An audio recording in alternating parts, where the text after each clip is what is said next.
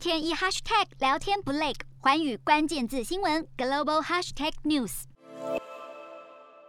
澳洲十一月八号开放十八岁以上成年人接种第三剂加强针，而第二剂跟加强针原本至少间隔六个月。不过最近因为 Omicron 感染病例不断攀升，当局十二号宣布加强针的间隔时间缩短到五个月。澳洲目前为了全民加强针计划，准备超过一点五亿支疫苗，厂牌包括辉瑞、莫德纳，准备全力推进加强针计划。目前进行的相当顺利，从开放以来已经施打超过六十七万剂加强针，进度超前。疫情快速升温的南韩，Omicron 病例也在持续增加，一下子传出多线传播案例，一下子又有群聚感染，疫情快速恶化，医疗资源也亮红灯，让南韩政府紧急宣布缩短加强针的间隔时间。只要年满十八岁以上的成年人，从原本需要两剂接种满四到五个月，缩短到只要满三个月就能追打加强针。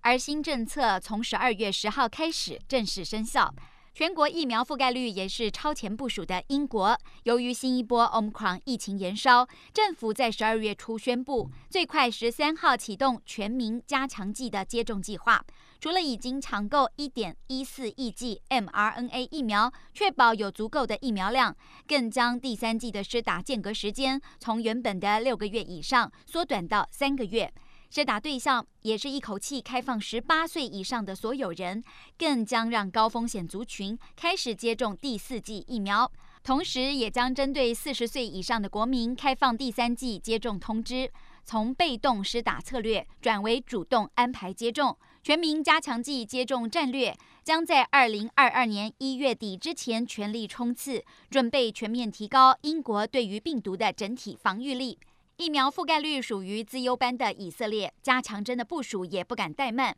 早在八月一号就领先全球开放六十岁以上，并且完整接种两剂辉瑞，五个月以上的民众可以追打第三剂加强针。而当地医疗中心最新一项研究发现，辉瑞的加强剂似乎对 Omicron 有较高的抵抗力。研究数据显示，完整接种两剂辉瑞疫苗的人没有对抗 Omicron 的任何中和能力。注射完加强针之后，对抗 Omicron 的中和能力提高一百倍。这些发现跟辉瑞公司最近发表的结果雷同。初步迹象显示，是打疫苗追加剂是避免感染 Omicron 的重要关键。四大公投，人民做主，民意风暴来袭，政府如何接招？锁定十二月十八日晚间十点，有凭有据看台湾特别节目，决战四大公投议题，独家剖析，就在环宇新闻 YouTube 频道直播。